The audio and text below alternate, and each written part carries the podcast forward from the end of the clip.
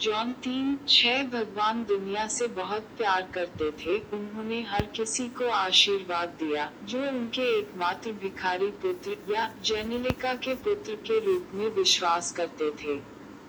जो बिना खत्म हुए हमेशा की ज़िंदगी पा सके, जॉन तीन छह क्योंकि परमेश्वर दुनिया से प्यार करता था, इसलिए उसने अपने इकलौते भिखारी बेटे को दे दिया कि जो कोई भी उस पर विश्वास करता है, उसे नाश नहीं होना चाहिए, बल्कि हमेशा की ज़िंदगी चाहिए।